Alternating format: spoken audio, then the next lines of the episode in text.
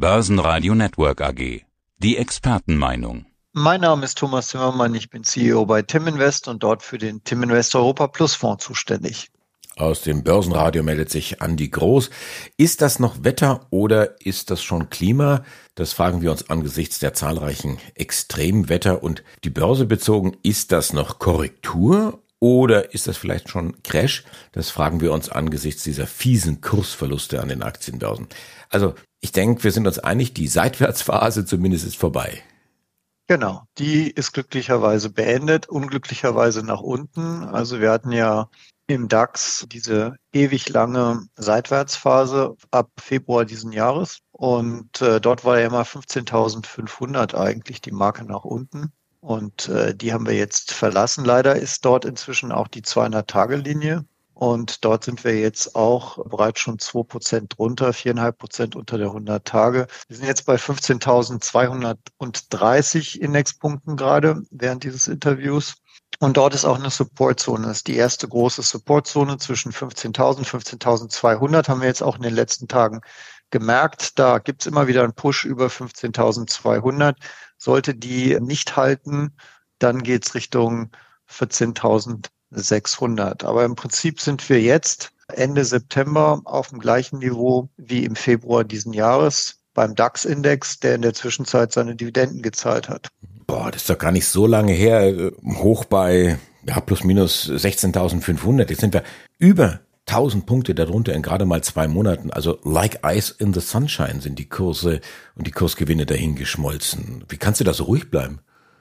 Ja, weil es eigentlich die ganze Zeit schon erwartet war. Seit über einem halben Jahr erwarten eigentlich alle Profis, dass die Börse runterkommt, weil die Wirtschaftsindikatoren, gerade die, die in die Zukunft schauen, eigentlich sich immer negativer entwickelt haben. Also in, insbesondere die Industrieproduktion, die Einkaufsmanager-Indizes auf die Industrieproduktion in Europa sind ja alle im rezessiven Bereich. Wir haben ja auch laufend eigentlich negative Anpassungen gehabt was das Wachstum angeht. Also wir haben gerade erst heute wieder von den führenden Wirtschaftsinstituten eine Anpassung bekommen. Also gehen davon aus, dass Deutschland in diesem Jahr minus 0,6 Prozent, also eine kleine Rezession im Prinzip haben wird und dann im nächsten Jahr plus 1,3 und in 2020 plus 1,5. Also das war alles abzusehen, hatte sich schon vorbereitet. Also man konnte es sehen, aber die Börse ist einfach nicht runtergekommen. Die ist da oben geblieben und hat sogar noch ein neues Allzeithoch gemacht. Und das war eher das Merkwürdige. Ich bin deswegen so relaxed relaxed, weil das, was jetzt eigentlich passiert, ist eigentlich das, was ich schon vor einem halben Jahr erwartet habe. Und jetzt tritt es halt langsam ein. Ich muss sagen, die Börse ist immer noch extrem robust. Aber wie du auch richtig sagst, wir sind jetzt schon deutlich äh, über 1000 Punkte gefallen und das sind natürlich auch schöne Chancen im Tradingmarkt, auch Richtung Jahresendrallye und so, auch mal wieder ein Prozent nach oben gut hm. zu machen. Ein schöner Markt, das ist viel besser als laufend auf der Stelle seitwärts gehen. Das heißt, wenn die Supermärkte Lebkuchen ins Regal stellen und das ist ja eigentlich jetzt schon, dann ist Zeit für die Jahresendrallye. Nee, Jahresendrallye ist traditionellerweise am Jahresende und wir sind noch nicht so ganz am Jahresende. Ne? Wir schreiben immer noch den September und da wird noch viel Zeit vergehen. Und es passieren ja auch zurzeit total spannende Sachen. Also es gibt auch inzwischen auf der Fundamentalseite neue Störungen, zum Beispiel vom Ölpreis. Ähm, dort hat es eine Verknappung seitens der OPEC gegeben. Eigentlich in einer wirtschaftlich schlechteren Zeit wirkt das nicht so, aber jetzt scheint es zu wirken. Also die Ölpreise, Brennöl ist jetzt bei 96 Dollar, geht Richtung 100 Dollar. Und da waren wir äh, über ein Jahr lang nicht mehr. Hm. Äh, Störung aber dann auch in, in Richtung Inflation, äh, weil das teure Öl muss ja auch bezahlt werden. Und ja, am langen Ende muss man sich auch wieder Gedanken machen, war es das tatsächlich schon mit den Zinsanhebungen oder kommt da noch was nach? Also die Märkte gehen eigentlich davon aus, dass in den USA vielleicht noch mal ein bisschen was kommt. Aber was den Euroraum angeht, das sieht man auch an den einjährigen Renditen für Bundesanleihen zum Beispiel 3,7 Prozent. Die Zinsen sind ja im Moment im Euroraum 4 bis 4,5 Prozent. Da wird nichts mehr erwartet. Bei den USA ein Jahr und dort ist die Zinsspanne ja 5,25 bis 5,5 Prozent. Die haben ja zuletzt dann nichts mehr gemacht. Dort sind wir bei 5,48 bei den Treasuries auf ein Jahr. Da wird vielleicht noch ein Zinsschritt erwartet. Und dann gehen eigentlich die Kurven eher davon aus, dass es runtergeht. Also wir noch diese leicht inverse Zinskurve, wobei hinten das lange Ende jetzt auch leider anfängt zu steigen. Also konkret in den USA haben wir jetzt 4,64 Prozent für zehn Jahres äh, Treasury-Papiere. Das ist ein ziemliches Hoch in diesem Jahr. Leider jetzt wieder für die Aktienmärkte dann im Grunde genommen. Und jemand, genau. der sagt, ach, ich gucke mir jetzt hier die, die US-Bonds an, was zahlen die jetzt da? Da gehe ich doch rein. Also scheint eine ziemlich sichere Kiste zu sein, solange die USA zahlungsfähig bleiben und nicht ausfallen.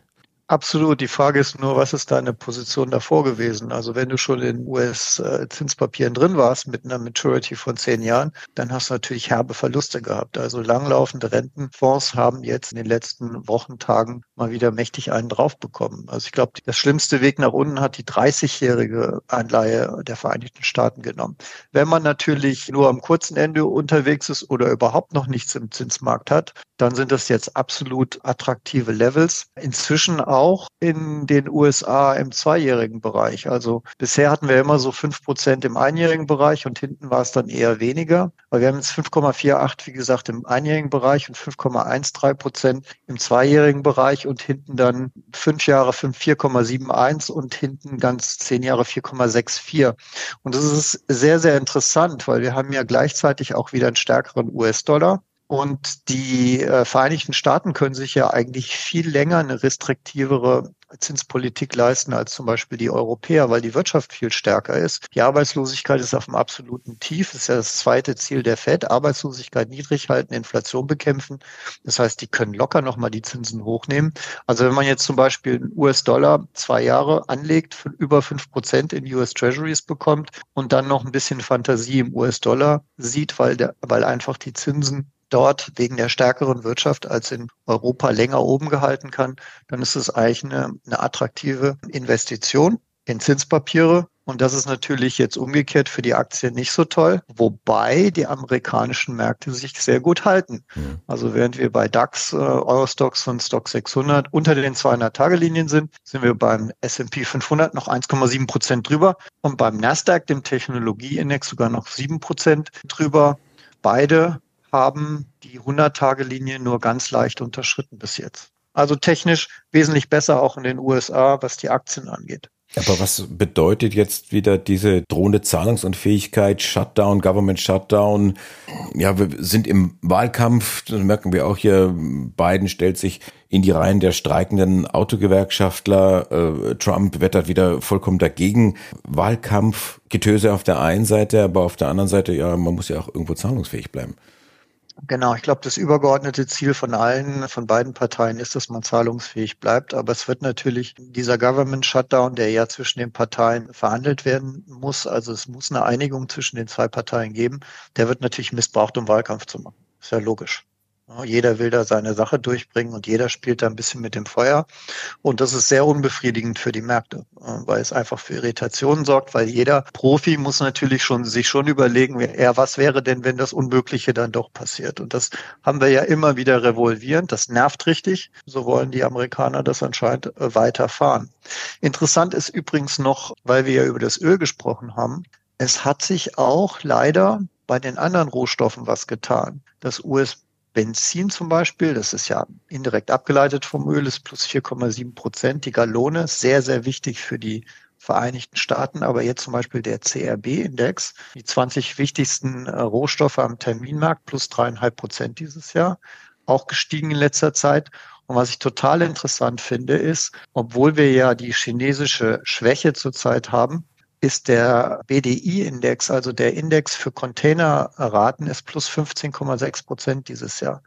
Also es tut sich auch an, der, an, den Weltmeeren wieder was. Es scheint irgendwie mit der Konjunktur ein bisschen aufwärts zu gehen und das spricht so ein bisschen auch für das Szenario Soft Landing, dass es vielleicht doch gelingen könnte. Und das gibt natürlich Fantasie für die Aktienmärkte, weil wenn Soft Landing passiert und gleichzeitig die Zinsen dann runterkommen, weil die Inflation runtergekommen ist, dann sieht es natürlich gut aus für Aktienmärkte. Und wie sieht es jetzt aus für den Fonds? Wie sieht die Strategie momentan aus? Bleibst du vorsichtig? Ja, ich muss vorsichtig bleiben. Wir haben ja sowieso schon die ganze Zeit diese fundamentalen schlechten Vorboten gehabt und die haben sich jetzt nicht äh, besonders verbessert. Und jetzt haben wir zusätzlich in Europa noch eine schlechte technische Lage.